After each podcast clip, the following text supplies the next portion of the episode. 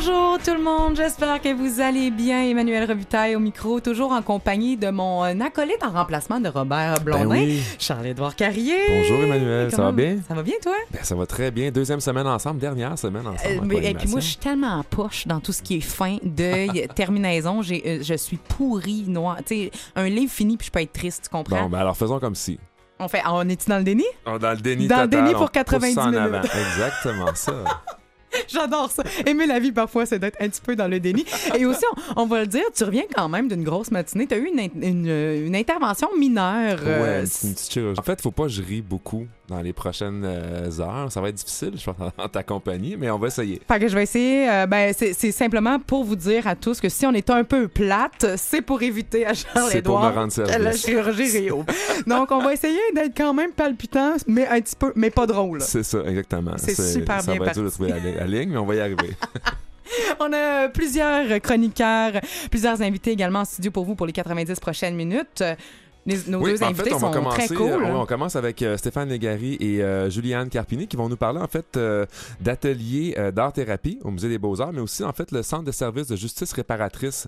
Ça va être super intéressant. Et un petit peu plus tard, on aura aussi Tel Jeune avec euh, Élise Huot qui va nous parler d'un projet hyper intéressant de ce côté-là aussi. Effectivement, mais, ça va être. Et vous allez voir, il y a des documentaires Ouais. qui s'en viennent sur Télé-Québec, produits par Claire Lamarche, entre autres, qui parlent de l'anxiété chez les jeunes. Super Génial. intéressant. Tu vas nous parler de John et Yoko Ono. John et Euh, Yoko, euh, rien l'année de- 1969, là où tout était possible. Euh, rien de moins. On a un festival Martinique gourmande qui se, pro- qui se passe du 19 au 29 septembre. Première chronique épicurienne de Sophie Ginou. Également, Louis Garon vient nous, pa- nous parler d'un beau projet qui euh, vise à cueillir des fruits pour éviter le gaspillage Mhm. alimentaire, euh, ce qui est absolument, euh, ben, mon Dieu, néfaste pour la planète Ouais, actuellement. un euh, problème. à éradiquer. Ouais. et moi, je vous parle euh, encore de ces gens qui euh, font la différence, parce que j'aime beaucoup parler des gens autour du monde qui font la différence, mais je me penche aujourd'hui sur les personnalités, pour ne pas dire sur Leonardo DiCaprio et l'Amazonie. Hey, bienvenue Ah, la vie, tout le monde. Super, bonne émission.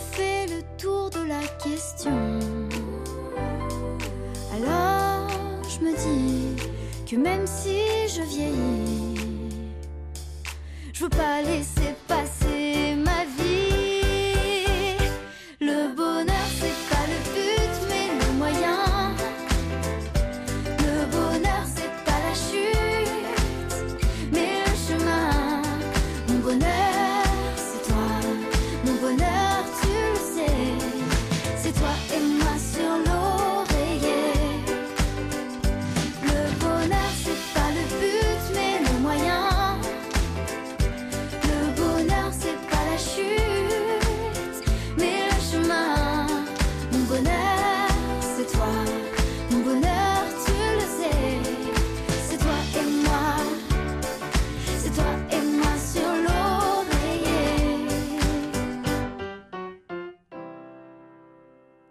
C'est la chanson Le Bonheur de Joyce Jonathan pour introduire bien sûr notre euh, ami Robert Blondin qui n'est pas présent mais avec qui je me suis entretenue un petit peu plus tôt cette semaine pour parler de bonheur. Mais en fait, il y a deux semaines. Avant qu'il parte, il nous a dit je vous lâche pas et je vous prépare tout ce qui est nécessaire pour que vous restiez heureux dans mon, en mon absence.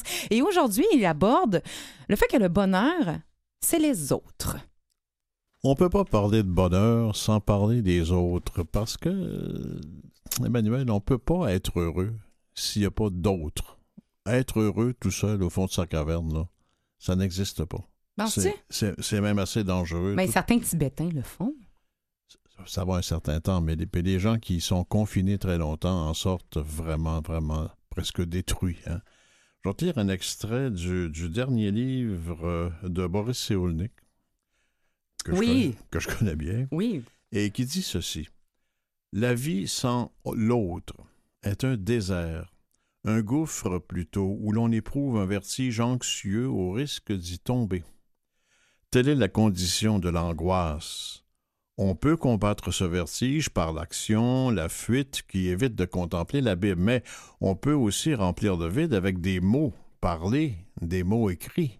Pour les animateurs de radio, c'est pas mal ça. Le manque invite à la créativité, la perte invite à l'art. Je répète ça parce que ouais, c'est pas parce mal que. intéressant. Ouais, vas-y donc. Quand il te manque quelque chose ou quelqu'un, ça t'invite à la créativité. Quand tu perds? Quand tu perds, hein, quand tu n'as pas eu ton père à ton goût, ça, tu vas être peut-être plus créatif. Mais si tu l'as perdu, ça va t'inviter à l'art qui est beaucoup plus subjectif, si on veut, plus gratuit. La signification va être moins évidente.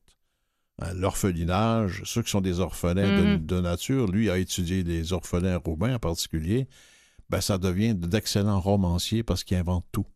Les personnages, les situations, les sentiments, tout est réinventé complètement.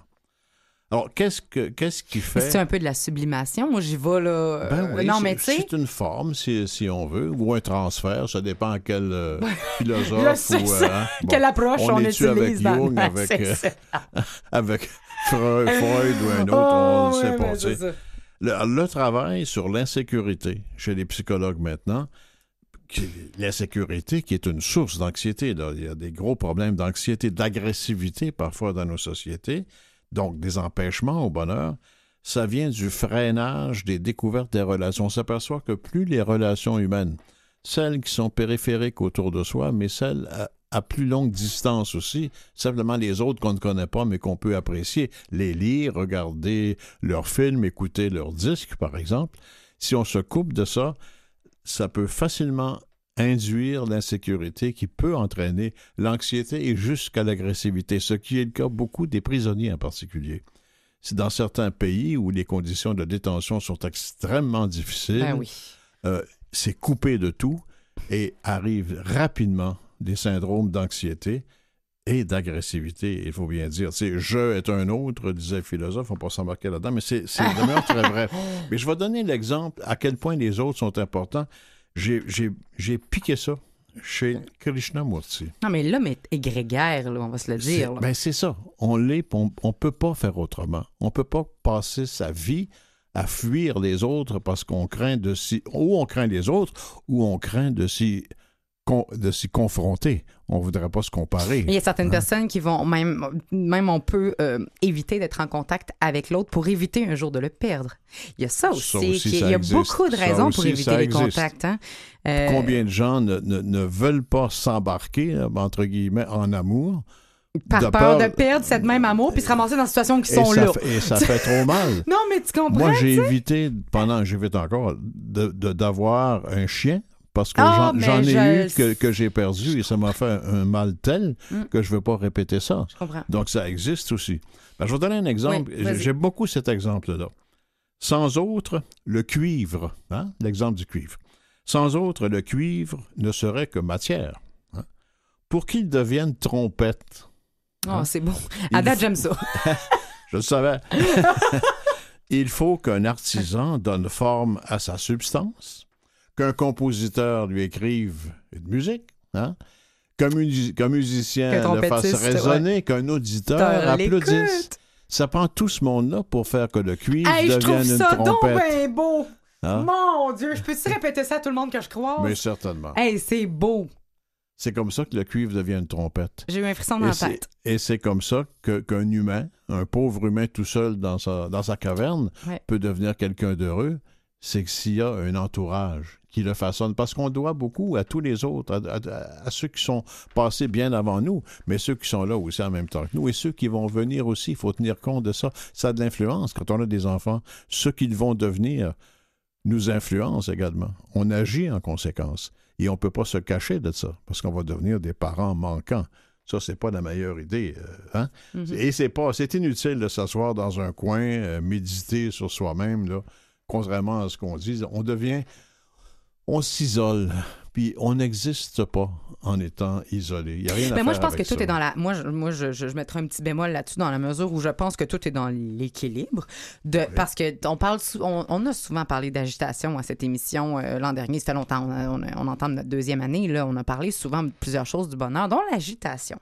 Je pense a des moments de se retrouver seul dans le silence, sans iPad, sans euh, téléphone, sans 12 amis, C'est sans... nécessaire.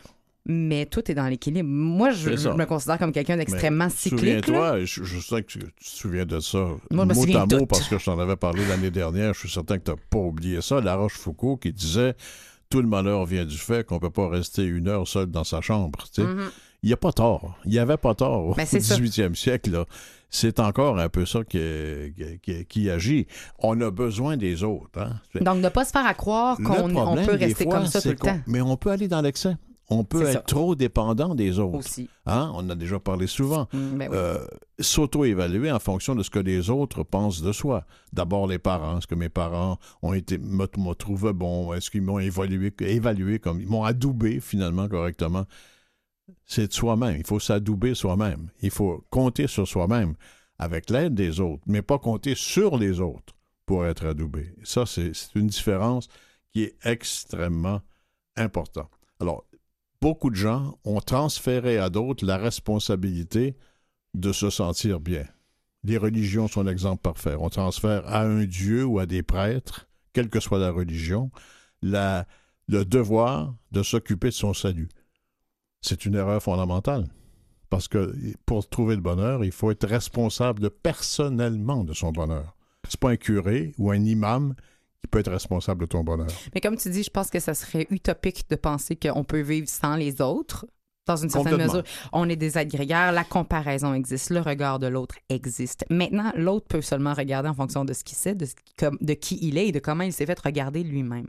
Aussi, Et je pense que ça, ça, ça amène une certaine nuance en partant dans l'idée que tout le monde a une valeur, quelle qu'elle soit. Oui. J'entends souvent dire, si quelqu'un te fait sentir que tu es difficile à aimer, quitte. Parce que pas vrai. Tout le monde est aimable, tout le monde mérite d'être aimé, tout Oh, le il y en- monde. il y, en a qui auraient besoin de changer deux, trois affaires. Je te dis pas qu'il faut pas changer, mais c'est pas vrai. Tu sais, la valeur foncièrement humaine, c'est Oui. pas vrai qu'elle dépend d'une Mais- institution, d'une personne. Puis Non, tu parles de la vrai. religion, mais je pense qu'il y a autant, autant d'œil que de possibilités de laisser Religion, notre valeur dans l'œil de du même combat. Ouais. Exactement. Donc, ce que je retiens, c'est oui, être capable de vivre seul, mais de pas oublier qu'on est des êtres qui sont supposés être en société. Mais il faut, il faut faire son effort pour être aimable aux autres aussi. Et nous sommes des trompettes.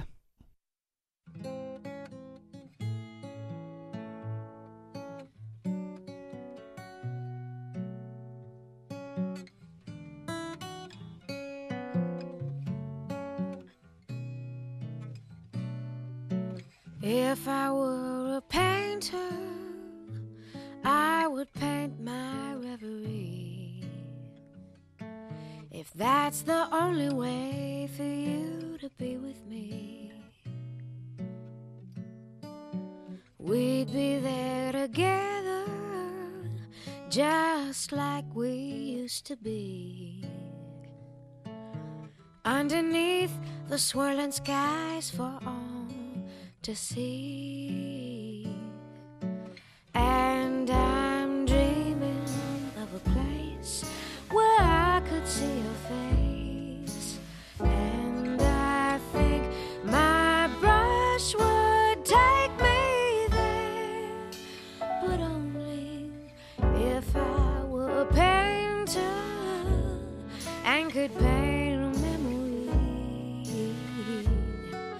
I climb inside the swirling skies to be.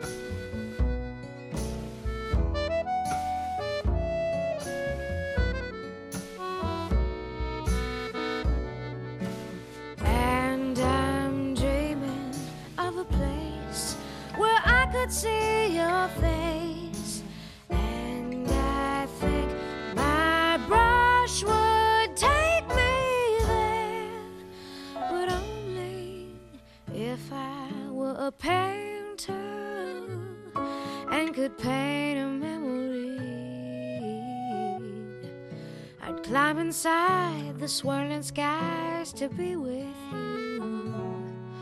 I'd climb inside the skies to be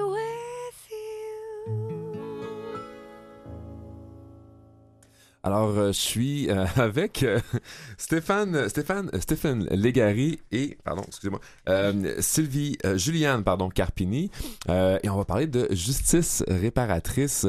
Euh, mais merci d'être là, premièrement. Bonjour, merci. Merci, bonjour. Donc, euh, Stéphane, vous êtes euh, art thérapeute. Oui, je suis art thérapeute et responsable de l'art thérapie au Musée des Beaux-Arts de Montréal. Un des plus beaux métiers du monde, selon moi. Ah oui, j'y rien. Art thérapie, Je suis quand même. d'accord. Et, euh, et vous, de votre côté, donc, euh, Juliane Car- euh, Carpini, vous, avez, vous, avez, vous êtes une participante, vous avez participé à ce projet-là Oui, euh, au Musée des Beaux-Arts. oui, c'est bien ça. Excellent. Euh, si on avait à nous faire un petit peu là, justement un, un- un survol de quelles sont les activités, qu'est-ce qu'on retrouve dans, cette, dans, dans- dans ce projet-là au musée? Au musée, euh, l'art thérapie, ça prend forme de... Ben, c'est une thérapie, premièrement. Mhm. Donc, euh, les participants vont, vont créer, c'est-à-dire qu'on travaille avec l'art plastique et on travaille avec les principes et les pratiques de la psychologie pour aider les personnes avec les problématiques différentes. Mais aussi, on, on profite de la collection. Donc, on va regarder l'art, on va discuter l'art, on va, on va ressentir des choses intéressantes pour, pour chaque personne. Donc, vous vous promenez dans le musée? Oui, OK, donc c'est pas, c'est pas, dans- c'est pas comme une salle de classe, puis on, on est là, là. On se déplace et on, on est vraiment en contact avec l'art. là. On fait des deux. Donc, quand on est dans le studio, comme euh, en atelier, je veux dire, comme, comme groupe, Mhm. le groupe est fermé, la porte est fermée, c'est consacré le temps pour les participants. Mais quand on est dans les galeries, on est, on est là, on, se balade avec tout le monde. Excellent. Et, vous, de votre côté, Madame Carpini, donc, euh, vous visitez le musée des Beaux-Arts, c'est une chose, participer aux ateliers. Euh, vous, avez, fréquenté donc, ce- cet atelier-là depuis combien de temps? Euh, ça fait deux ans. en juin euh, 2017, j'ai eu le beau privilège d'être dans le premier groupe d'art-thérapie avec le Musée des Beaux-Arts et le Centre service justice réparatrice. Excellent. Puis un atelier, parle-nous d'un atelier, ça, ça se déroule comment? Qu'est-ce qui se passe dans, dans, dans Ah, ça? c'est magnifique, c'est euh, des belles choses qui se passent. C'est sûr, c'est très intense parfois. Là. Hmm. Mhm. Des fois, on peut vivre des émotions assez intenses, autant... euh, Et négative aussi, parce qu'il y a des fois, il faut aller dans la colère, dans des choses un petit peu Oui, exactement, Mhm. exactement. Mais on est dans un lieu sécuritaire où ce qu'on peut se permettre de laisser monter les choses, qu'on- des traumas qu'on a vécus, Ouais. soit la colère, euh, même des fois des grandes joies, là, euh, des tristesses, ainsi de suite. Puis qu'est-ce qui se passe dans le groupe? On sait qu'on est bien, on est en sécurité, bien entouré. Euh, Stéphane est toujours là. euh, puis euh, c'est une personne très merveilleuse. il nous aide aussi à aller un pas plus loin si on y va. Moi, si je peux me permettre une question, ou 50, c'est selon, on va voir comment ça va. Mais euh, c'est parce que c'est- extrêmement intéressant euh, de, de voir qu'on a jumelé l'art, thérapie, avec la justice réparatrice. Premièrement, c'est le fun de savoir la justice réparatrice, ce que c'est, tout d'abord. Mais aussi, euh, Juliane, vous avez été, vous, victime Oui. de violence. Oui. Donc, vous n'êtes pas quelqu'un qui avait commis un crime, vous, avez, vous en avez été victime. Comment ces rôles, comment ces choses s'imbriquent ensemble? Ben, pour moi, je vais, je vais parler de, de mon perspective, c'est-à-dire qu'on est là pour soutenir les personnes qui s'identifient comme des victimes. Donc, il y a beaucoup d'activités que le centre offre au membership, aux membres qui, qui vont faire plein de choses euh, dans la communauté, euh, même dans les prisons des fois, si je ne me trompe pas. Mais au musée, on est là pour supporter des personnes qui s'identifient comme des victimes, c'est-à-dire de les laisser un espace consacré aux eux pour même de discuter, parler s'exprimer, que ce soit par l'art ou verbalement, c'est ce qu'ils ont vécu et survécu. Mhm. Donc, euh, c'est c'est l'encadrement au musée, ce qu'on fait avec, euh, avec le, le centre. Et en quoi ça répare? Justice réparatrice, souvent, on va dire, euh, quelqu'un, un jeune va faire, je vais prendre un exemple très bénin, là, euh, un jeune va briser une clôture, ben, il va aller la réparer, il va aller réparer le tort qu'il a fait Ouais. directement ou indirectement. C'est ça la justice réparatrice. En quoi ça s'inscrit Oui. quand on est victime? En quoi ça répare à ce moment-là? Parce Ben, que vous n'avez pas commis de crime, vous, là. là. Non, c'est ça. Euh, justement, ça, ça nous aide à s'identifier que c'était pas de notre faute. Puis quelqu'un qui veut réparer un tort qu'ils ont fait euh, avec le Centre de service de justice réparatrice, Oui. c'est pas des, c'est pas notre euh, offenseur dans le fond. C'est euh, quelqu'un qui regrette qu'est-ce qu'il a fait, qui s'est rendu compte de ses gestes maléfiques, puis qui veut aider quelqu'un qui a été victime d'un acte similaire se réparer. Puis en même temps, la personne qui a commis des tels actes peut se sensibiliser pour vraiment voir les dégâts Ouais. que ça fait dans la vie de quelqu'un. Et, et dans votre cas, euh, Juliane, co- co- comment, comment ça se manifeste les résultats? Qu'est-ce que vous avez vu comme transformation, disons, entre il y a deux ans, quand vous avez commencé ça, et aujourd'hui? Wow! Ça résume bien. En tout cas, à date, ça a l'air très Ça- ça passe, positif. Euh, Il y en Wow, a, il y en c'est a. très évident. Les autres le voient, puis moi aussi. Ah oui? À chaque fois que j'étais aux ateliers, euh, je demandais à Dieu, moi je prie, c'est une femme qui prie, je demandais à Dieu le courage pour aller là, puis je disais, aide-moi Seigneur à trouver c'est quoi que j'ai à, à, laisser sortir aujourd'hui. Oui. Fait que là, j'arrivais à l'atelier, puis cette journée-là, mais quand on faisait l'atelier, on travaillait sur quelque chose justement que moi, il que ça sorte. Oui. Puis j'avais une belle espace là, euh, pour pouvoir le faire. Puis des fois, je sentais pas le résultat du tout de suite, mais des fois, oui. Mais dans les jours qui suivaient, là, j'étais une femme de plus en plus libérée. Mais à force de faire ça, d'avoir ce lieu-là pour se développer, puis être capable de m'exprimer, euh, ça m'a beaucoup aidé. Oui, parce qu'on le disait tantôt, des fois, ça peut faire monter des choses qui sont, qui sont pas toujours faciles. Euh, mais est-ce qu'on arrive à, une fois qu'on a terminé l'atelier et on passe la porte, est-ce qu'on arrive à laisser ça à l'atelier puis euh, justement continuer sa journée, continuer sans, sans rester pris avec ça? On arrive à faire la différence? Mais qu'est-ce que je trouve bien, c'est que à l'atelier, quand on le fait ensemble, on prend un temps après pour justement Oui. voir où est-ce qu'on est tout rendu. Puis si on a besoin encore, on peut toujours rester puis parler avec Stéphane. Ah. S'il y a des choses encore que, tu sais, pour qu'on soit parti, justement, on part. Ben euh, oui, on part avec le bagage, Ouais. on est pris avec ça. euh, ouais, ouais, ouais. ouais. Le but, c'est pour qu'on se sente mieux aussi. Mais ça peut aider dans notre semaine, ça peut monter des choses, mais on n'est pas tout seul. Euh, Stephen, j'ai une question pour vous en tant que thérapeute, parce que là, on a Juliane ici qui a, qui a continué. Elle a, elle a, elle, assuré la pérennité de son traitement parce qu'elle a tellement aimé ça qu'elle continue leur thérapie, même si théoriquement, le programme est fermé. Le programme euh, euh, serait terminé pour elle, du moins. Le programme, est-ce qu'il a une durée limitée dans le temps ou est-ce qu'on peut y assister comme on veut? Et comment, en tant que thérapeute, vous savez que la personne a fait le cheminement qu'elle devait faire dans le cours et, que- et, et qu'il y a vraiment une, une amélioration significativement euh, ou cliniquement significative, dirais-je. Oui, oui, très belle question. Alors, euh, premièrement, euh, c'est ouvert toujours aux, membres du, centre, c'est-à-dire qu'on qu'on- on a des, rencontres mensuelles. Donc, une fois par mois, n'importe qui qui fait partie du membership peut s'inscrire pour les, euh, ateliers. Donc, si par exemple, il y a quelqu'un qui, qui, est venu trois fois, elle peut se revenir un autre trois, quatre fois selon les disponibilités. Euh, on peut même, c'est comme Il y a des renouvellements possibles. Absolument. OK, super. et- Super. Absolument. Et c'est un- je dirais un peu une- comme une mini-communauté qui se développe tout au sein de, de- du centre, puis au sein de- du musée. qui les personnes qui connaissent bien le, le cheminement des autres. Et c'est ça le pouvoir du thérapie en groupe. C'est pas juste le, le- le thérapeute qui, qui, qui va être là pour tout le monde. C'est vraiment les autres, hein, les autres qui ont, qui ont vécu des choses Mhm. similaires ou s'identifier avec l'histoire de l'autre. C'est ça le pouvoir de, de la thérapie en groupe.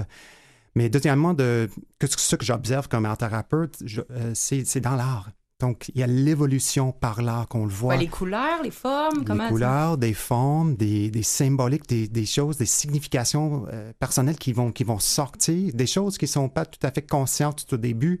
Et là aussi, les, les, les symboliques sont très, très intimes, très personnelles, qui vont revenir. Je pense à une de, de Juliane qu'on se connaît bien, qui vont revenir temps après temps jusqu'au point que c'est terminé. Oui.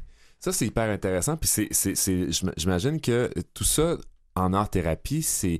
il y, a, il y a toute une formation qui vient derrière ça aussi pour, pour arriver justement à être capable d'aider les gens qui sont là, mais de comprendre aussi ce que ça signifie. Oui, au Québec, excuse-moi, au Québec, euh, les orthopédagogues sont formés au niveau maîtrise. Donc, euh, à Concordia ou bien UCAT euh, en Ok. Abitibi-Témiscamingue. Oui. Excellent. Et pourquoi vous avez choisi spécifiquement ce, ce, ce champ d'activité-là, euh, donc à- avec le musée en- dans, dans un contexte de justice réparatrice, parce qu'il y, a- il y a plein d'autres Ouais. façons d'appliquer l'art thérapie. Tout à fait. Nous avons un, un bon. euh, actuellement, nous avons à peu près 12 partenariats qui sont actifs sur le terrain avec plusieurs publics. Euh, mais aujourd'hui, on parle de- du centre et c'est c'est parce que je crois énormément dans leur mandat. Ouais. C'est une, c'est une, et aussi ceux qui font de la formation, c'est-à-dire les, les membres du, du, du CSR qui font la formation pour offrir leur témoignage, pour offrir leur temps ou ceux qui ont commis des crimes. C'est extraordinaire les résultats. Je, je le vois, je le vois quand il revient en thérapie. Magnifique. Et là, il nous reste juste une petite minute avant de terminer.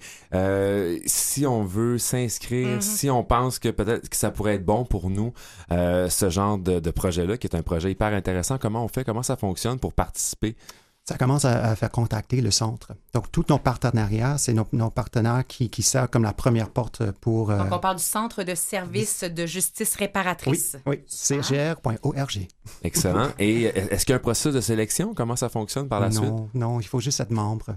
Mais euh, le musée également a une, un atelier communautaire deux fois par semaine qui s'appelle La Ruche d'Or, qui est ouvert à tout le monde. Donc, c'est Excellent. n'importe qui peut Donc, venir. on peut au moins aller l'essayer, voir si c'est une technique qui convient, parce que ça peut ne pas convenir ben oui. à tout le monde. Absolument. Mais on peut y trouver notre compte. J'aimerais vous poser une question euh, de oui ou non. Euh, même euh, Charles, Charles Edouard, en terminant, est-ce qu'on croit à la possibilité de réhabiliter et à réparer les torts chez quelqu'un qui a fait des actes maléfiques, comme tu l'as si bien dit, Juliane, quelqu'un qui a créé du tort, est-ce qu'on croit qu'il peut se réhabiliter?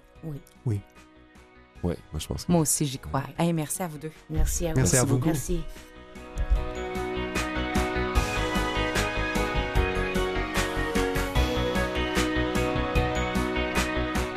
Restez avec nous parce qu'au retour, on continue de parler de bonnes nouvelles, entre autres de Leonardo DiCaprio et d'Amazonie, mais vous allez voir qu'il y a énormément de choses qui ont bougé dans les dernières semaines. On n'est pas sans savoir euh, les feux euh, qui s'y produisent, mais il y a des Ouais. bonnes nouvelles à travers ça. C'est notre mandat de voir le beau à travers le moins beau. Et tu nous parles également de Yoko Ono et de John Lennon. Oui. Il se passe de belles choses également Le pour la... bed-in. Non, le bed-in, 50 ans. Restez des nôtres.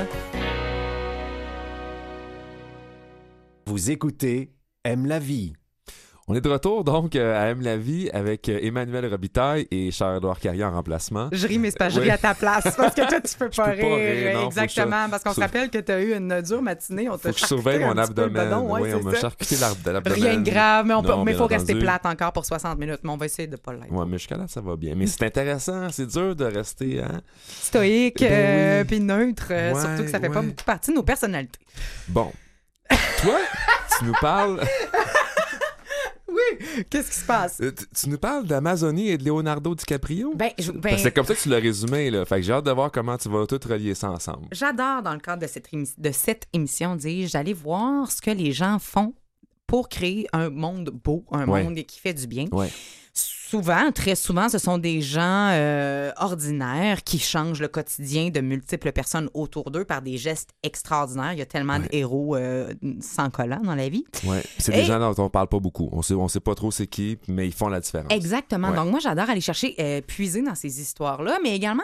Souvent, il y a de nos personnalités publiques, nos célébrités qu'on Ouais. appelle, qui font des gestes. Parfois, on peut se dire ah mais tu sais, il y a les caméras, tout ça. Moi, je pense, je crois en, de- de- en toute bonne foi. Là, Je Mhm. pense que c'est aussi une responsabilité quand on a une tribune de bien l'utiliser. Ouais. Il y a certaines personnes qui le font vraiment de cœur et ça tombe comme ça cette semaine parce que j'ai euh, j'ai été voir du côté Leonardo DiCaprio qui est un activiste environnementaliste, mais tu sais, lui, c'est comme depuis les années 90. Ça, lui, c'est un vrai, c'est Ouais, un ça, fait, ça real. fait longtemps qu'il est impliqué, effectivement. Vraiment, et la fondation de Leonardo DiCaprio donne 100 millions de dollars pour combattre les changements climatiques. Ça, c'est depuis Wow. euh, sa mise sur, sur, euh, sur pied, dirais-je. C'est plus de 200 initia- initiatives derrière euh, lesquelles il se trouve cet homme-là.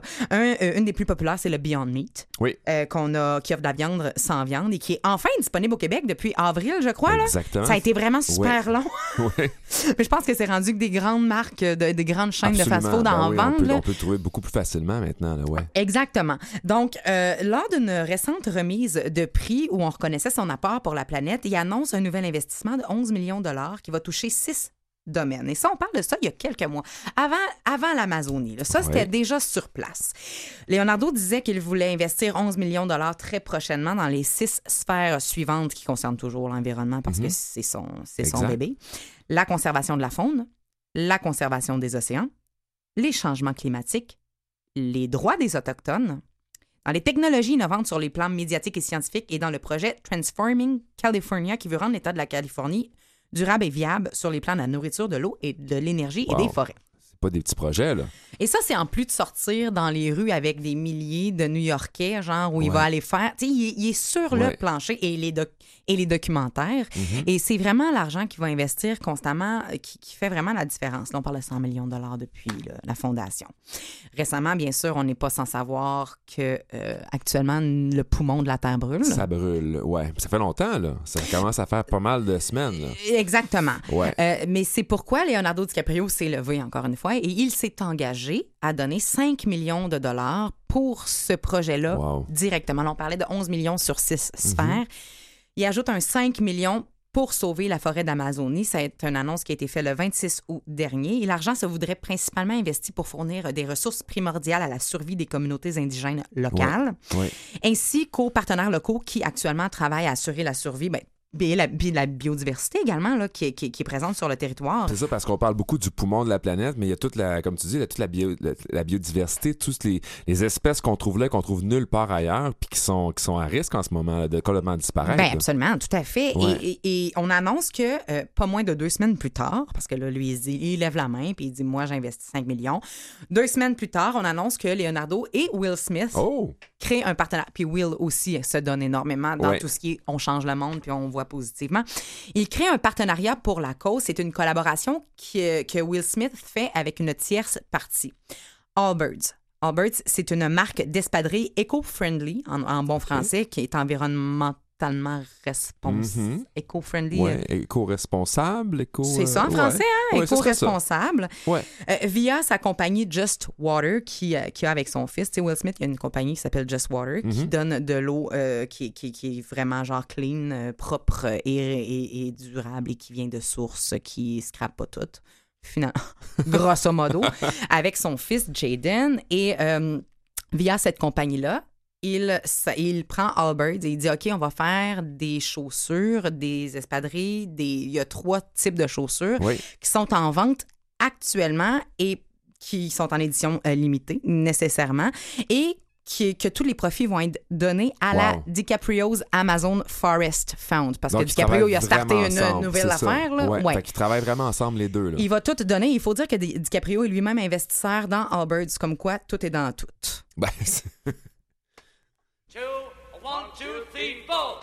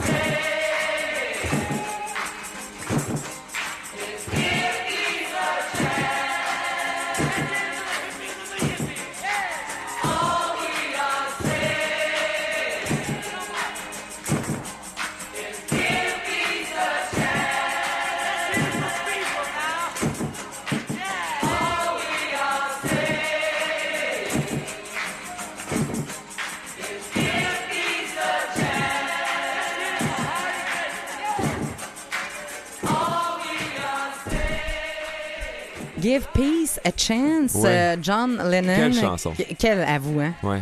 Ben là, tu sais, give peace, give, give peace, ben oui, je sors mon anglais, je sors mon gros, mon gros accent.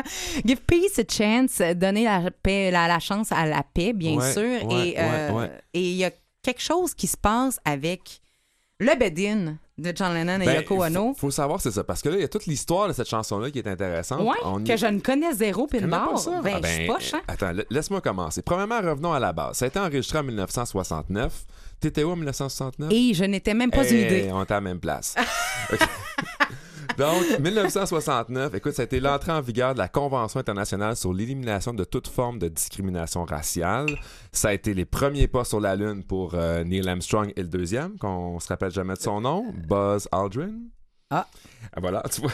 Ben, je Euh, pas, pas avec moins de respect. Là, non, non, ben juste c'est, c'est, plate pareil d'avoir été le deuxième sur quelque chose d'aussi gros que ça, s'il aurait peut-être pu sortir les deux en même temps. un peu vrai. Euh, là, maintenant, en 1969, ben, c'était Woodstock, un demi-million de festivaliers rassemblés dans l'État Moi, de New York. 69, c'est Youth. C'est euh, Woodstock. Là. immense. Ah Après ouais. ça, on première fécondation in vitro, les débuts de Sesame Street en 1969, premier match des Expos contre les Mets de New York, Mon Dieu. droit de vote des Autochtones au Québec, 1969, Ah, naissance d'Éric Lapointe, 28 septembre 1969.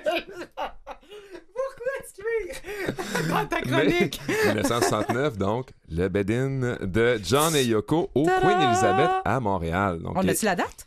euh, oui, c'était du. Et là, tu me prends ça, faut que je je tourne les- m'excuse, hein.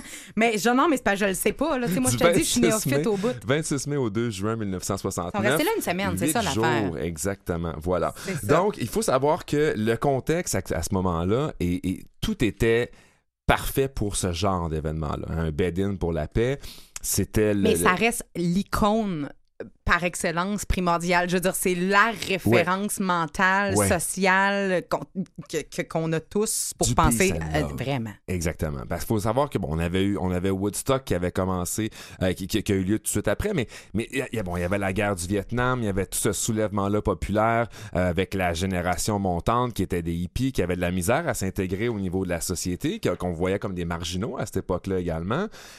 Donc tout ça ensemble a fait qu'on avait un climat vraiment fort qui, qui annonçait beaucoup de changements. Euh, les bed en fait, il y en a eu plusieurs. Il faut savoir que euh, celui de, du Queen Elizabeth, ça a été le, le- le deuxième. Il y en a eu un premier juste avant, euh, qui lui, dans le fond, avait eu lieu. excu- excusez-moi, qui avait eu lieu. Excuse-toi, parce qu'il y a presque pas de date dans ta chronique. Vas-y. Il a eu lieu à Amsterdam. Donc, ce bed-in-là qui a eu lieu à Amsterdam, lui, s'est passé au mois de mars. Et une fois que ce bed-in était terminé, euh, John et Yoko ont décidé d'en faire un deuxième. On a voulu faire ça à New York. Euh, par contre, euh, malheureusement, John avait été accusé de possession de cannabis. Il ne pouvait pas retourner aux États-Unis, donc ça n'a pas été possible. On a pensé aux Bahamas après ça. Et ça, bon, on s'est dit, ben, on n'aura peut-être pas toute la visibilité dont on aimerait par rapport à ce genre d'événement-là. Et donc, on Et a on se rappelle qu'on est en 69. là, Ben oui, c'est ça, exact, là, euh, On a donc choisi Montréal. Montréal, c'est donc ça n'a pas été le premier choix, mais on se console. On a quand même fait partie de l'histoire avec fait- ça. Moi, je pense que c'est le destin. Ils ont tout Ben- barré pour qu'ils s'en viennent pareil. Bon, le Queen. Elizabeth, donc, le- l'hôtel déterminé par John et euh, Yoko, donc, pour faire cet événement-là. Il faut savoir que pendant, cette, euh, pendant cet épisode-là, euh, John et Yoko, c'est là que la chanson Give Fish a Chance a été écrite Ils l'ont écrit dans le lit? dans le lit. Ah, Les paroles sur des, sur des bouts de papier qui étaient collés sur les murs. Euh, C'était quand même spécial. Hein? C'est un bed-in, il faut savoir que qu'est-ce que ça veut dire? C'est c'est la porte de leur chambre était ouverte euh, une- presque 12 heures par jour pendant 8 jours et n'importe qui pouvait venir les rencontrer. Ça, c'est spécial. c'était pas juste un coup, c'était pas un coup marketing, c'était vraiment de dire on, on- on est ensemble, on, on se réunit, puis qu'est-ce qui va sortir de là? Et sans, en fait, sans, sans le savoir, ben, c'est Give Peace a Chance qui est sorti. Cette chanson-là a été écrite donc dans la suite. Euh, J'ai un frisson. ben, c'est incroyable quand Ouais. même. Là. Mais là, la chanson était écrite, fallait faire quelque chose avec ça. Euh, donc, on a, on, on a en fait un, un réalisateur qui était André Perry, qui lui, euh, qui, était un, qui, était, qui était un soundman très connu à l'époque au Québec, ici à Montréal, qui a été contacté pour dire on l'enregistre cette chanson-là, c'est trop bon. Fait qu'on a fait l'enregistrement, il est arrivé avec toutes ses bobines puis son kit dans la chambre. Les gens qui étaient là à ce moment-là, ben c'est leur voix qu'on entend dans la chanson, c'est fou. Fait que c'est des Montréalais en fait qui sont là, qui ont prêté leur voix. Quoi, ils ont été les rechercher? Ben non, il était là. Il était là. De, de 9h à 9h, la chambre était ouverte. Oh, Lord! Alors, on a André Perry qui arrive avec son kit. puis qui on dit, take ça ici, on enregistre ça. Ouais, fait que je- Give Peace a Chance. Give Peace a Chance. Hey, on- hey, elle nous fait travailler, ça, là. Ils l'ont dit souvent, là. ils l'ont dit pendant des heures et ça a donné cette chanson-là. C'est magnifique. Moi, je savais même pas en fait que tout ça s'était déroulé ici. Absolument pas, mais aujourd'hui, parce que il y a- on- ça, c'est quand même. euh, Il y a des choses encore qui se passent par rapport à ça, parce que Montréal n'a pas fait ceci et presque pas historique, nous n'en reparlerons jamais. Ben non, c'est ça exactement. Donc la, suite, elle est bon, vraiment la suite, elle existe encore. Mais euh, cette année, donc pour commémorer le on 50e, peut-tu la louer? euh, Non, mais genre, peut-tu la louer, mettons, moi, Emmanuel, Oui, je décide que je veux louer la louer. ça. Euh, comment ça coûte? 3000 dollars pour la nuit. Maintenant, ici? Ils font un spécial. OK, ils font un mais- petit spécial parce que c'est c'est c'est la c'est- c'est c'est le 50e anniversaire. Donc Ah. euh, le Queen Elizabeth fait un spécial, un forfait de la suite 1742 qui comprend petit déjeuner, deux pyjamas thématiques, les paroles Give Peace a Chance calligraphiées, un livret souvenir, des fleurs blanches. Des fleurs blanches dans le forfait, c'est pas rien là. Et une pièce de collection commémorative. Tout ça pour la modique somme de 3000 dollars pour une nuit euh, jusqu'au Tu peux 31 pas rire, mais moi, je peux. Ouais, c'est ça. Bon. OK, mais attends un peu. Ouais. Là, il y a un spécial 3000 J'aurais-tu pu allouer, mettons, l'année passée, cette, cette suite-là, Oui, à prix elle- plus raisonnable? Question numéro ouais, 1. ouais, ok, vas-y, vas-y. Question numéro 2.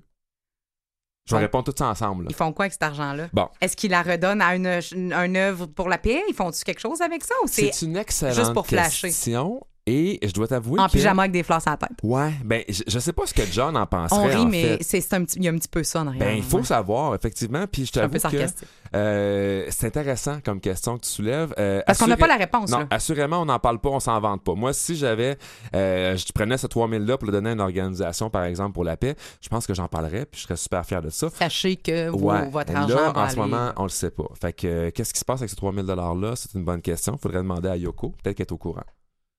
Oh.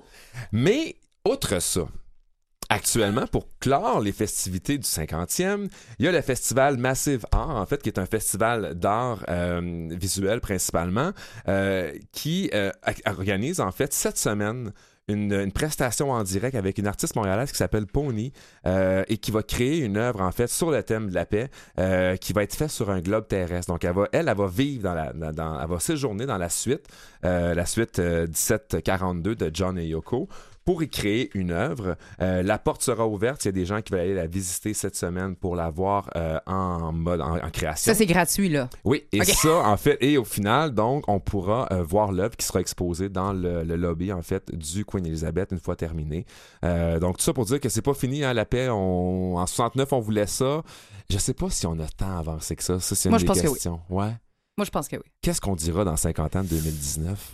À part le fait que j'ai co-animé deux émissions. Eh, deux, ouais, c'est ça, avec côté et qu'il fallait pas que tu ris, voilà, c'est fini. Hey, merci fini. tellement pour ce topo historique et extrêmement intéressant qui m'apprend énormément de choses. Je vais aller voir ces 3000 là, il sert à quoi?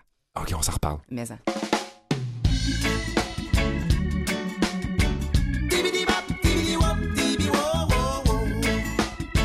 Yeah, yeah.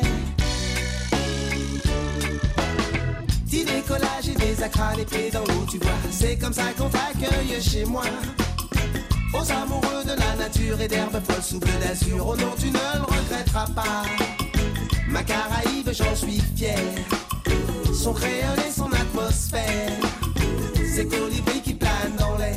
C'est pour cela que j'aimerais t'emmener chez moi là-bas. Sur mon île en Martinique. Y a du soleil et des plages magnifiques. Sur mon île en Martinique. On se laisse vivre au rythme des tropiques. Sur mon île en Martinique. Les filles sont belles, elles sont volcaniques. Sur mon île en Martinique. On boit du rhum qui nous rend léthargique. La vie est plus simple en maillot, un pur bonheur quand il fait chaud. On n'a pas le moral à zéro. L'ambiance est à son top niveau, la boisson locale coule à flot. Sur la plage, tout le monde fait son show. La température est idéale. Les cœurs s'emballent sous les alizés, c'est fatal. Ça fait partie des histoires de ma terre natale. C'est pour cela que j'aimerais t'emmener chez moi là-bas. Sur mon île en Martinique. Y a du soleil et des plages magnifiques. Sur mon île en Martinique, on se laisse vivre au rythme des tropiques. Sur mon île en Martinique, les filles sont belles, elles sont volcaniques. Sur mon île en Martinique, on boit du rhum qui nous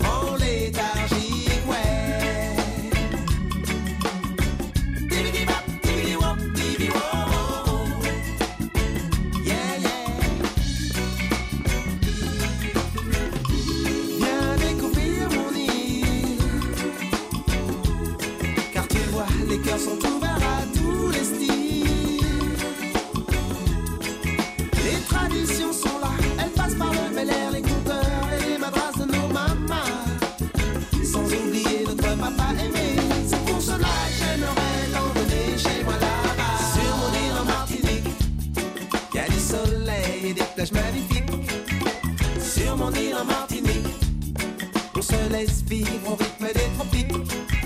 Sur mon île en Martinique, les filles sont belles, elles sont volcaniques. Sur mon île en Martinique, on boit du rhum qui nous rend léthargiques. Ouais. Sur mon île en Martinique, tu vois c'est magique, paysage idyllique. Sur mon île en Martinique, bouge ton corps sur cette musique et c'est fantastique.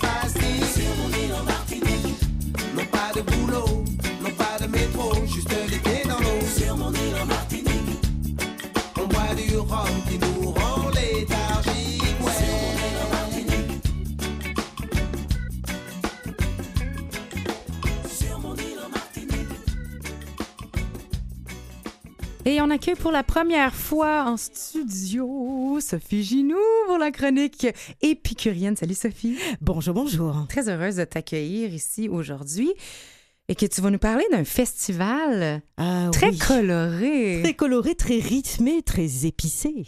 Euh, il s'agit de Martinique gourmande. Est-ce que tu en as déjà entendu parler? Jamais, mais sérieusement, je suis une néophyte ignarde. Fuis-toi pas sur moi, mais je veux beaucoup apprendre et c'est une destination euh, à laquelle on peut assister très, très bientôt. là. C'est un, c'est un festival. Absolument, c'est un festival qui commence, qui commence cette semaine et qui aura lieu du 19 au 29 septembre. OK, donc un 10 jours pour en profiter. Montréal et Québec sont les deux destinations de Martinique gourmande. Donc, quand on pense à la Martinique, on pense évidemment à l'île de beauté, l'île aux fleurs, telle qu'on l'appelle, euh, dont la baie euh, notamment est reconnue à travers le monde entier, euh, connue aussi également pour ses grands rhums sur place. Du bon rhum. Hey, Ah, du très bon rhum. T'aimes-tu le rhum? J'adore le Eh, rhum. J'aime tellement pas le rhum, ça me donne mal au cœur. Mais il y a aussi Mais la gastronomie. Il y a de la gastronomie Mais très intéressante. Mais Sophie, j'ai une question pour toi. Euh, Oui. Il y a deux destinations dans le même festival, c'est du 19 au 29 septembre. On parle bien sûr de, euh, de Montréal et de Québec. Oui. Est-ce que le festival euh, se coupe en deux, se duplique? Comment ça fonctionne? Non, parce qu'en fait, il a lieu dans quand même des dizaines d'établissements à Montréal et à Québec. Voilà. Et il va y avoir également, je vous en parler tantôt, Oui. euh, le village créole qui, lui, est à Montréal cette année. Donc, c'est une nouveauté. hein. C'est pour cela aussi. Alors, les dizaines de restaurants, euh, ça va vraiment tout pour tous les goûts. hein. Ça va des petits, euh, des petits troquets, des petits bistrots, en passant par des cuisines beaucoup plus raffinées. D'ailleurs, ils vont avoir quatre chefs hein, euh, qui viennent ici. Donc, Qui se déplace qui se euh, de la. Martinique? deux de trois de la Martinique et un euh, qui est déjà installé ici, mais qui euh, Mais qui a justement est mis en ouais, vedette. Exactement. Ah. Euh, donc voilà, et ils vont briller à plusieurs endroits et notamment au Renoir. Quand je parlais de gastronomie fine, le Renoir de l'hôtel Sofitel, Ah, ça vaut la peine si vous voulez découvrir le menu, un menu créole raffiné, parce qu'on souvent on pense à quoi? À crâne morue. Mais j'allais justement du te dire, rougail. pour les gens qui connaissent moins bien Oui. la culture et ce qu'on y mange en Martinique, c'est quoi les éléments ou les aliments clés? les, évidemment les poissons. Hein. Ben, ça, ça part de soi. Ah, ça, ouais, ça c'est part ça. de soi. Euh, à côté de ça, on a des sauces souvent un petit peu épicées, beaucoup de légumes et de fruits également à l'intérieur de leur, euh, de leur alimentation. Du poulet. Hein, quand on parle de poulet de jerk, etc. Donc, euh, des, euh, euh, des choses comme cela. Euh, donc, c'est vraiment une, une gastronomie très riante, hein, souvent souriante, un Colorée. peu épicée, colorée, épicée, pas trop, mais un peu quand même. Donc, voilà. Alors, on peut aller déguster ça dans plein plein d'établissements. Il suffit d'aller sur le site martiniquegourmande.ca pour découvrir les menus des établissements. Je vous ai parlé du Renoir. Vous pouvez aller aussi au Grumman 78 ici à, à Montréal, où là, c'est des tacos revisités façon créole euh, qui vont être servis. Euh, les délices de Patrice, pourquoi? Parce que là, c'est pour sucrer le bec.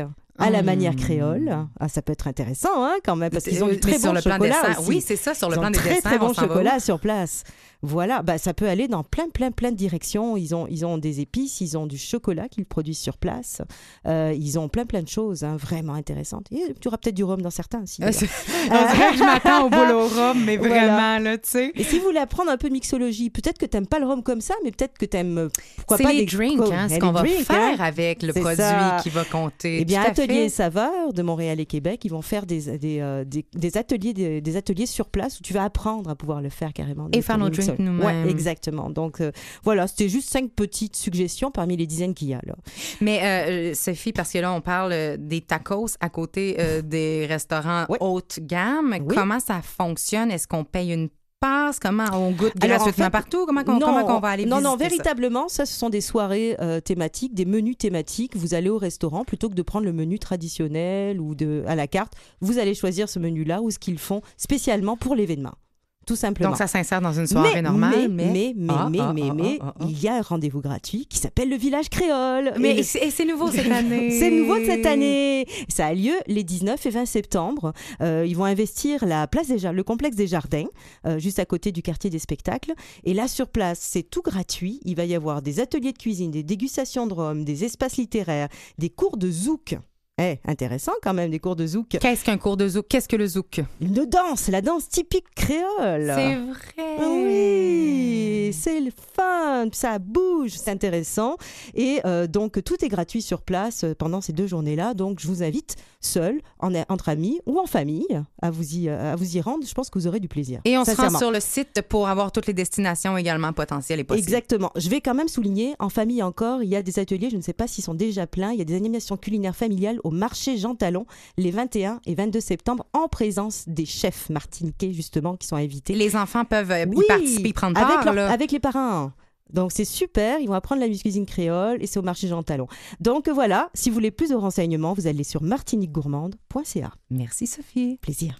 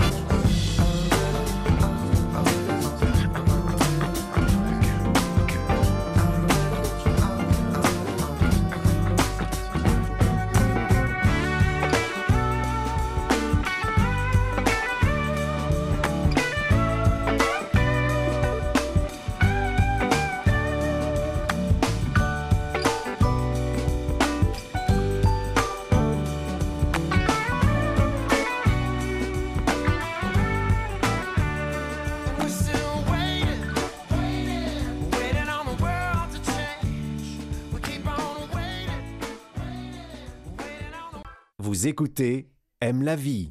Aime la vie encore pour 30 minutes en compagnie d'Emmanuel Robitaille et de Charles-Édouard Carrier. Bien sûr. Mais on ne sera pas seul. Beaucoup Non. de gens, beaucoup de gens, tu sais, comme s'il y avait une foule qui venait nous rejoindre en studio. On va avoir une magnifique invitée qui va nous parler euh, de Tel Jeune et de deux documentaires qui vont euh, passer euh, et qui vont être disponibles également en rediffusion et sur les balados pour Télé-Québec, entre autres les, les 18 et 25 septembre. Sur l'anxiété chez les jeunes, on parle d'Élise Huot, coach clinique à Tel Jeune et ligne parents, et également Louis Garon qui va venir nous offrir une chronique qui parle de gaspillage alimentaire, mais bien sûr, on peut faire quelque chose. Restez des nôtres.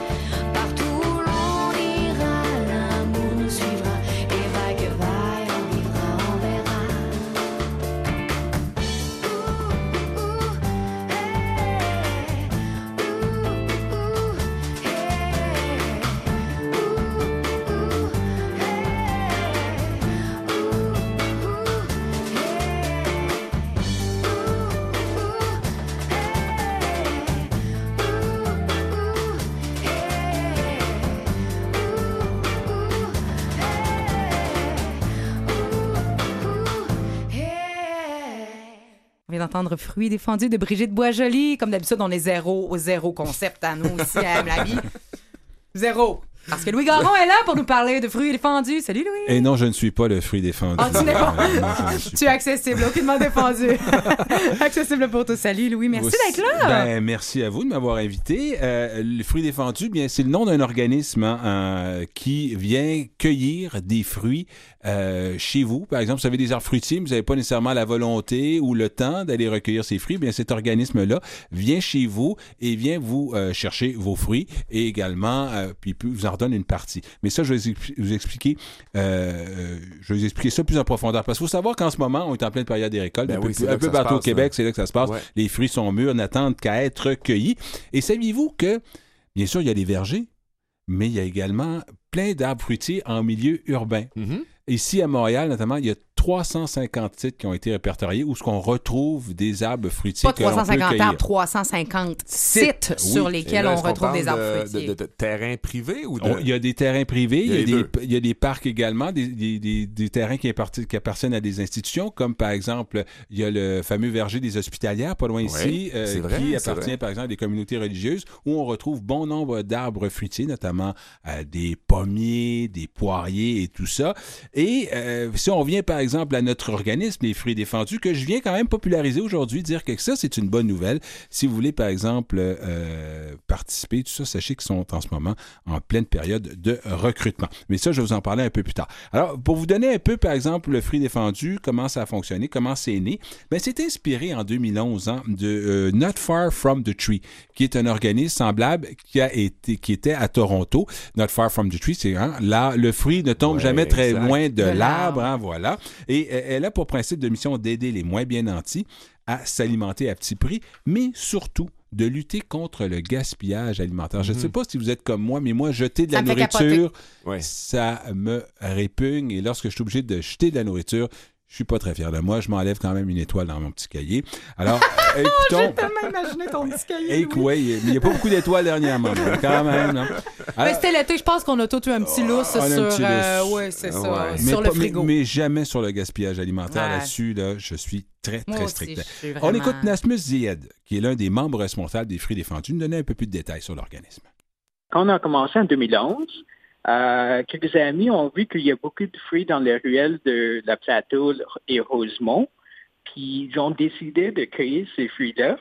Puis par la suite, ils ont, décidé qu'il y a un, plus gros besoin ici à Montréal. Ils ont créé cette collectif-là. Puis avec l'aide de Centre Paul Whelan, ils ont pitché le, projet à Centre Paul Whelan. Et le Whelan a accepté leur, euh, collectif Et depuis 2011. Il est devenu une collectif euh, des Paul avec les quatre autres collectifs. Ils ont notre noyau, euh, c'est notre euh, groupe de coordination. Il y a entre 5 et 10 bénévoles qui gèrent le projet. Euh, ils sont tous des bénévoles. Puis par la suite, vous avez euh, le chef cueilleur qui cueille les fruits euh, avec l'aide de, de bénévoles. Puis ici, vous avez euh, nos propriétaires. En fait, il y a 350 euh, euh, propriétaires ou arbres inscrits dans notre système. Mais là, on peut pas... euh, Louis, on, on se présente pas là avec son panier puis on commence à cueillir. là. Ben non, quand même, on peut pas dire, donnez ouais, vous avez des beaux fruits, hein, euh, vous n'avez pas profité Ah, de mon ça. Dieu, arrête. C'est du bol, tu sais. Tout le monde se fait arrêter, super poche, ça vire mal. Vous avez parfaitement raison, Mais Charles-Édouard. Il faut s'assurer d'obtenir l'autorisation du propriétaire. Aucune cueillette est effectuée dans des lieux publics, dans des parcs, par exemple, par euh, les fruits défendus. Et la plupart des- de ces responsabilités incombent au chef cueilleur, dont le recrutement est présentement l'un des principaux enjeux pour l'organisme. Encore une fois, on écoute Nasmus Zied. Euh, notre enjeu principal, c'est en fait de recruter des bénévoles qui peuvent mener une cueillette. Euh, euh, c'est des chefs, chefs de cueillette. Donc, nous avons entre 400 et 500 bénévoles inscrits dans notre système, mais juste 20 entre 25 et euh, 40 bénévoles chefs cueilleurs. Donc, on a besoin toujours des chefs cueilleurs au début de la saison, puis aussi maintenant, dans le mois de septembre, où on, on a, on a une cueillette peut-être euh, chaque deux jours aussi. Ouais. Qu'est- Qu'est-ce que ça comporte être un chef cueilleur, Nasmus? Une chef cueilleur, c'est celui qui est responsable de contacter le propriétaire, de fixer une date avec, avec lui, puis aussi euh, recruter des bénévoles sur notre site web. Euh, puis aussi responsable de mener la cueillette, amener le- amener l'équipement à, à la site, puis amener les fruits à une organisme communautaire. Bon, fait que là, on parle du propriétaire, il y a le chef cueilleur, puis on a mentionné aussi un organisme communautaire. Euh, comment on départage tout ça, ces, ces- beaux fruits-là qu'on vient de cueillir? un tiers va au propriétaire. Alors, c'est bon pour lui parce qu'il ne Ouais. perd pas une partie de sa récolte et puis il y a des fruits qui viennent directement à lui sans même qu'il se soit donné sans, sans effort. Ou, Ouais. payer, ou payer une main-d'œuvre pour le faire, Oui, on va se eh, le dire. Tout à hein. fait. 1% va au cueilleur. Un, un tiers va au cueilleur bénévole et la le troisième tiers est un organisme communautaire tout au choix du bénévole. Ça peut être Moisson Montréal, ça peut être également un centre communautaire pas loin. Dans le, le centre Paul Roulant. Centre Mais- Paul Roulant, c'est lui-même, c'est les bénévoles qui choisissent avant même le début de la cueillette à qui va être distribué. Mais il y a quand partie. même une cohérence dans le choix de la cause, c'est-à-dire que c'est en lien avec l'alimentation. On peut pas Ça aller peut donner être- ça à un Ça peut être en lien à animal l'alimentation ou... ça peut être également des gens, des jeunes en difficulté. euh, Ouais. Parce que tout dépendant de la quantité, hein, c'est dépendant, c'est- on peut arriver. C'est sûr qu'il y a, on, on m'a dit qu'on peut cueillir entre 3000 et 5000 livres de fruits qui sont recueillis à hein. chaque année à Montréal. Mais il faut dire que lorsqu'on va nous-mêmes pour aller cueillir un, un pommier ou dans des vergers, on va arriver peut-être avec 50 livres, peut-être Ouais. 100 livres de fruits maximum. Alors, ce qu'on fait, on en garde 33, on en donne 33 aux, propriétaires. C'est 33 quand même beaucoup, là. non, non, mais c'est quand même beaucoup, surtout pour les gens, par exemple, qui aiment euh, faire des fruits, faire, euh, faire des tartes, Ben faire oui, des compotes des- et tout ça. C'est quand même pas mal, des conserves et tout ça. C'est- très, très, très pratique. Alors, Ouais. pour ce qui est de la variété de, de fruits, il y a beaucoup de variétés qu'on retrouve. hein. C'est sûr, bon, les pommes, c'est le fruit qui revient tout de Ouais. suite à l'idée.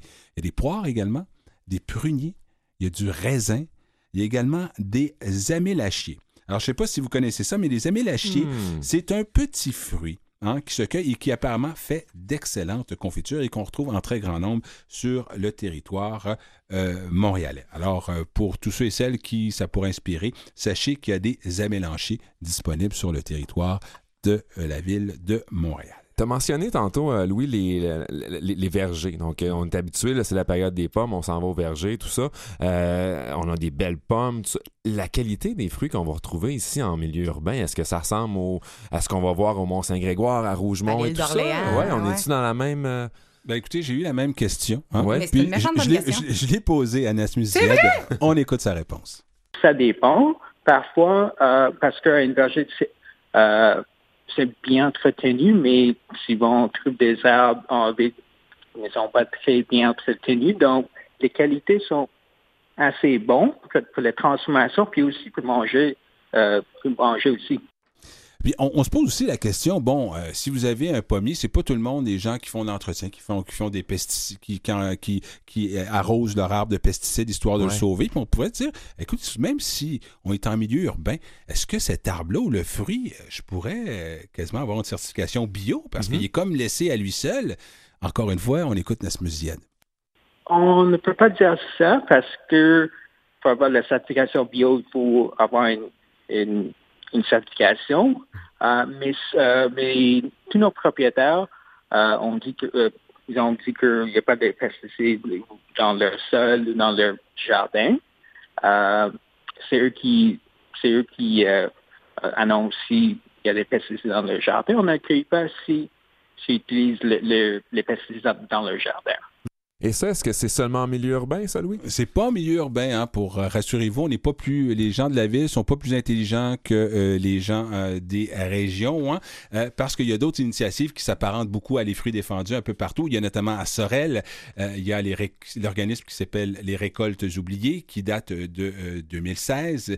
Euh, c'est des cueilleurs bénévoles qui sont jumelés avec des propriétaires d'arbres fruitiers, des potagers ou même des producteurs maraîchers. Il y a Masqui Récolte, ça c'est en Mauricie, où ce qu'en ce moment on cueille les tomates, le maïs et également les pommettes qui sont de saison et euh, également dans la région du bas du fleuve, plus, précisément à Rimouski, il y a les fruits partagés dont une partie des fruits cueillis sont redistribués à Moisson Rimouski Neigette. Alors si ça vous intéresse, si vous voulez devenir un cueilleur bénévole, bien euh, je vous invite à vous rendre sur le site de Centropole Roulant ou bien à l'adresse courriel suivante info lesfruitsdéfendus.org en un mot info lesfruitsdéfendus.org. Et là-dessus, je vous souhaite à vous deux une très belle cueillette. Eh, merci Louis. Merci, Je vous Louis. en prie. Tarte et conserve, à vos marques, prépartez.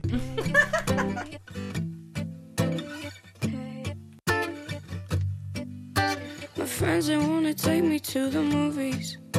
I tell them to off, I'm holding hands with my depression. And right when I think of overcoming, anxiety starts kicking in to teach a lesson.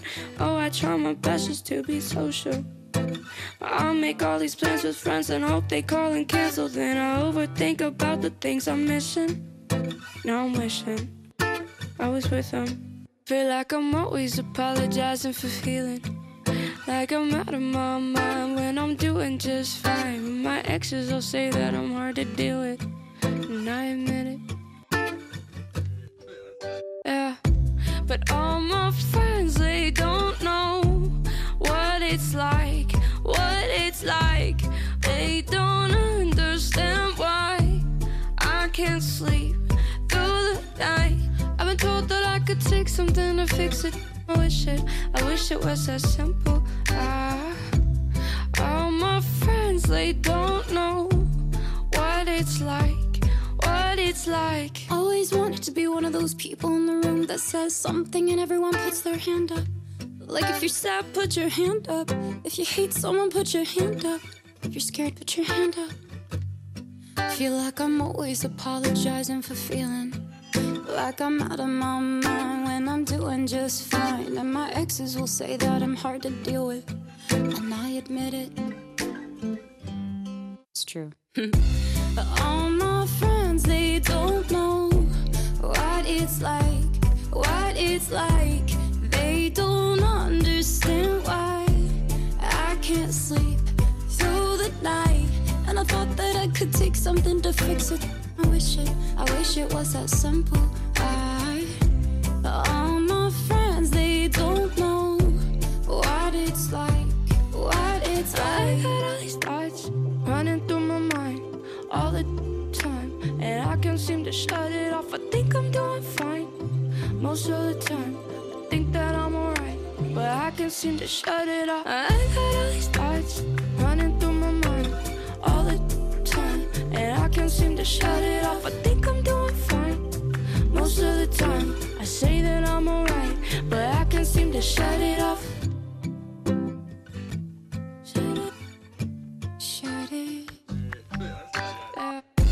But all my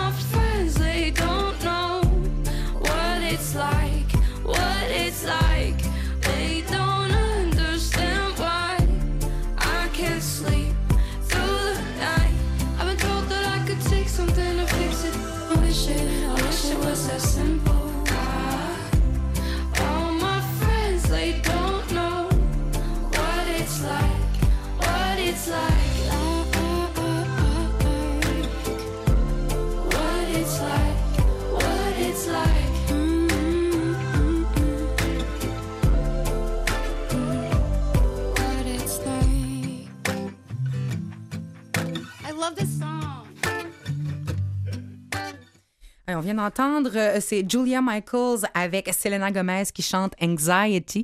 L'anxiété qui est le mot du 21e siècle. J'aime le mal, le mot. Hey, hey, on conjugue ça, toi, des mots. Le mot du 21e siècle. Le, le mal, je dirais, du 21e siècle. Beaucoup de gens en sont atteints et de plus en plus de jeunes. Euh, plusieurs fondations travaillent également pour les jeunes. Puis on a parlé, moi je parle souvent ouvertement avec vous de mon amour pour les jeunes, pour les adolescents, pour leur, euh, leur, leur vision. C'est une tranche d'âge que j'affectionne particulièrement. Et on parle avec Élise Huot, qui est ici. UO ou UOT, Élise? Parce que tu es ici, tu es en studio. Bonjour. Oui, allô, merci. Tu dis UO ou UOT? Parce que UOT, oui. c'est plus bon.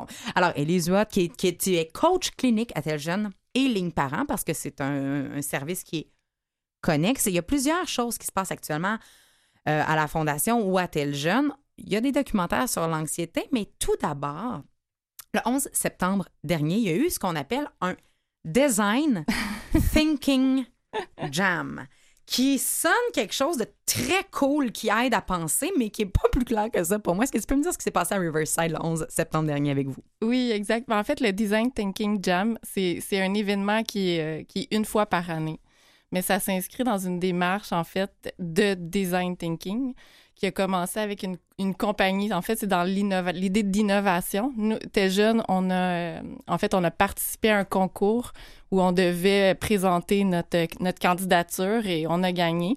Il fallait, euh, il fallait vendre, vendre la cause. euh, Pourquoi, euh, pourquoi on voudrait gagner ce. Ben, le fond, c'est une collaboration qui dure pendant plusieurs, plusieurs mois. Donc, euh, le Design Thinking Jam, c'était une partie de cette collaboration-là, une journée. L'idée, c'est que, en fait, nous, ce qu'on a gagné, l'idée qu'on a vendue, c'était qu'on veut rester toujours pertinent pour les jeunes. Ouais.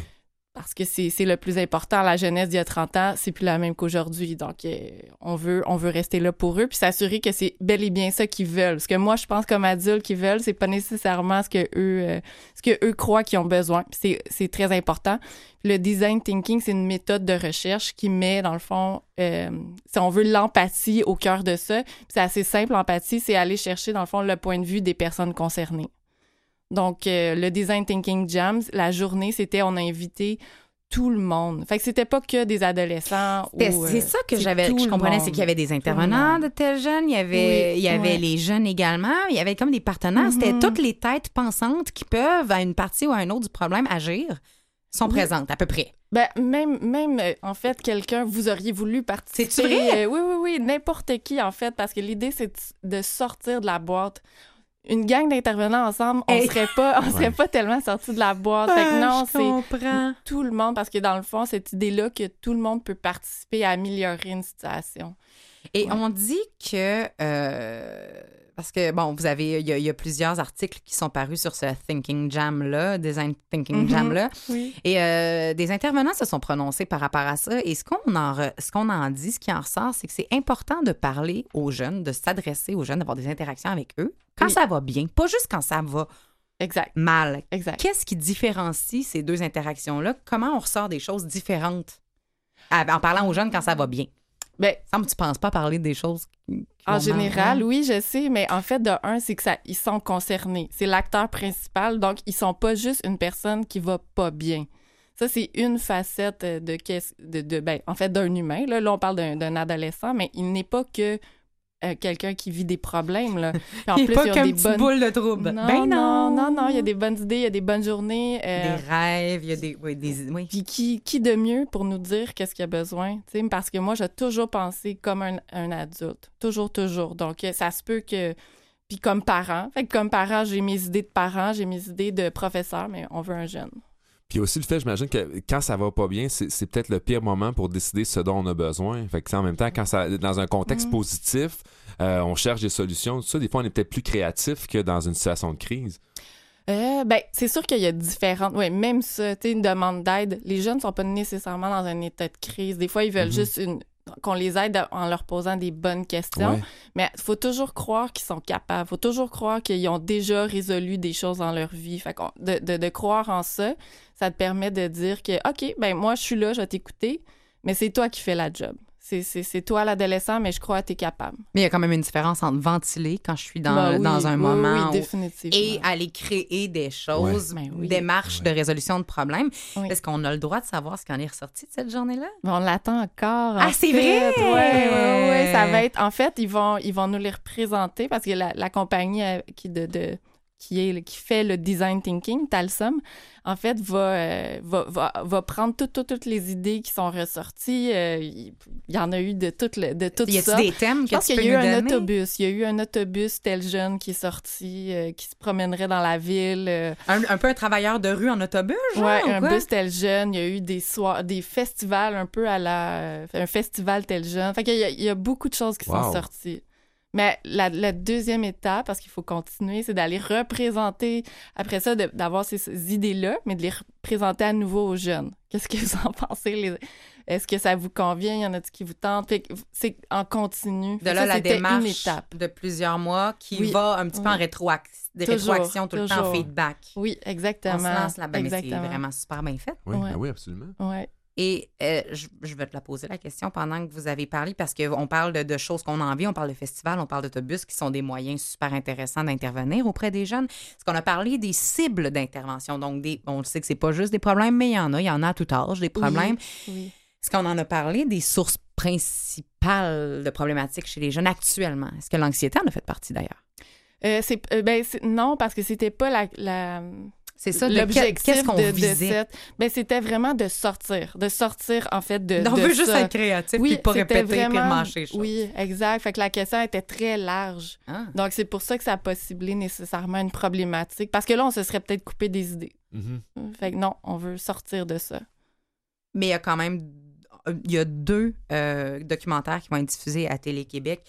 Euh, les dates sont les 18 et 25 septembre en rediffusion euh, souvent. Est-ce que euh, je- vous, vous êtes davantage, euh, ben, vous êtes, vous êtes relié à celui qui s'intitule Génération anxieux. Les deux documentaires sont réalisés par Claire Lamarche. Les deux Mhm. touchent l'anxiété, un chez les jeunes, Génération anxieux, l'autre chez les adultes, prisonniers de l'anxiété. Oui. Qu'est-ce qu'on y démontre? C'est quoi la réalité de nos jeunes actuellement en lien avec l'anxiété? Ben, en fait, c'est plusieurs réalités. Je pense que c'est important de le dire parce que c'est pas quand on dit euh, anxiété, il y, a- beaucoup de facettes de l'anxiété parce qu'il y a le premièrement, le, documentaire va aussi dresser c'est quoi l'anxiété, l'anxiété normale que tout le monde ressent, qui est comme un mécanisme pour tous. Il y a- il y a personne qui y échappe. Euh, il y a aussi il y a des professionnels. Fait il peut y avoir euh, les professionnels qui sont en- les, chercheurs en neuropsy. Qu'est-ce qu'ils voient? Qu'est-ce que le cerveau nous dit? Ils vont aussi nous présenter des témoignages. Et j'ai- on en voit aussi des enfants qui ont un trouble anxieux. Que ça, c'est une autre facette. Quand l'anxiété devient un problème. Il y a aussi, euh, on voit euh, la, la directrice de l'ITHQ qui nous parle de sa réalité de, de- de d'anxiété chez les étudiants. Fait que c'est plusieurs facettes de la grande catégorie anxiété. Donc, ça nous aide à être un petit peu moins cliché dans notre vision, un petit peu moins euh, Ouais. fermé dans notre vision, euh, des fois un peu unidirectionnelle de ce qu'est une anxiété, c'est-à-dire une crise de panique, puis ça va pas, mais c'est c'est plein de choses, l'anxiété. C'est une méthode de pensée. Moi, j'ai vécu beaucoup d'anxiété dans ma vie et j'en vis encore, et ça prend des formes qui, des fois, tu sais même pas que c'est de l'anxiété. Exactement. Ben oui, puis c'est, Oui, beaucoup oui. plus qu'une étiquette en fait qu'on colle à Ouais. quelqu'un. Puis c'est ça, je pense, qui est intéressant, qui va ressortir de ce que je comprends de ça. là. Oui, ben je souhaite, ben c'est ça, c'est aussi que ça va nous présenter plusieurs portraits. Parce que je pourrais me dire, je suis anxieuse, c'est vrai, tu venir ici, faire une entrevue radio, sortir de mon centre d'intervention. On appelle ça un stress normal. Mais c'est ça. Mais c'est, un mécanisme qu'on, se sert qui est humain. Là. Ouais. C'est quand ça dérape, quand ça devient envahissant, quand ça m'empêche, si je suis un enfant, ça m'empêche d'aller à l'école, ça m'empêche de dormir, ça m'empêche d'être bien. Euh, c'est là Quand où le plan ça du fonctionnement problème. est atteint beaucoup aussi. Oui. Puis on parle de Oui. jeunes aussi jeunes que 6, 7, 8 ans. L'anxiété, il n'y a Oui. pas de limite, là. 3 Exact. ans. Ça peut aller très loin aussi, les manifestations quand même. là. Vraiment, donc ça va être super intéressant, surtout pour les parents, les enseignants, n'importe qui, parce qu'on est tous en contact. Moi, j'appelle, je dis que les enfants sont à tout le monde, dans le sens où on a tous un rôle à clé à jouer euh, un moment ou à un autre. Donc, je pense qu'on peut être tous interpellés. Je rappelle que le, document, le documentaire s'intitule Génération anxieux, diffusé sur Télé Québec. En, avec jeune, ben, vous êtes affilié à ce beau projet-là. Il y a le Thinking le design Thinking Jam qui nous ramène à, à être créatif. Qu'est-ce qui nous attend? Il nous reste une minute à l'émission, mais on est très content de t'avoir reçu, euh, Élise, pour parler de cette fondation-là. Cette année, tel jeune, qu'est-ce qui nous attend chez vous? Ah, ben là, encore beaucoup de projets, puis j'espère qu'on va avoir fait euh, place euh, à la parole des jeunes beaucoup, beaucoup cette année. Et on visite le teljeune avec un s.com pour le service de clavardage pour avoir de l'aide. C'est le 1-800-263-2266 ou on texte au 514-610-02 et la ligne parent, ligne parent avec un s, parent avec un s, ligne singulier.com. Merci, Élise. Ça m'a fait plaisir. Merci, Merci. beaucoup à vous. Charles-Édouard.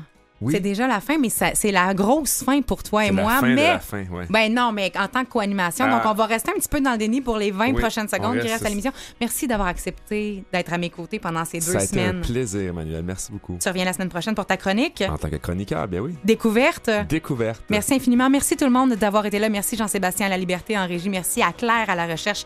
Louis Garon, chroniqueur et à la coordination également de cette belle émission. Et nous, on se dit à la semaine prochaine. Bonne fin de journée. Bon après-midi.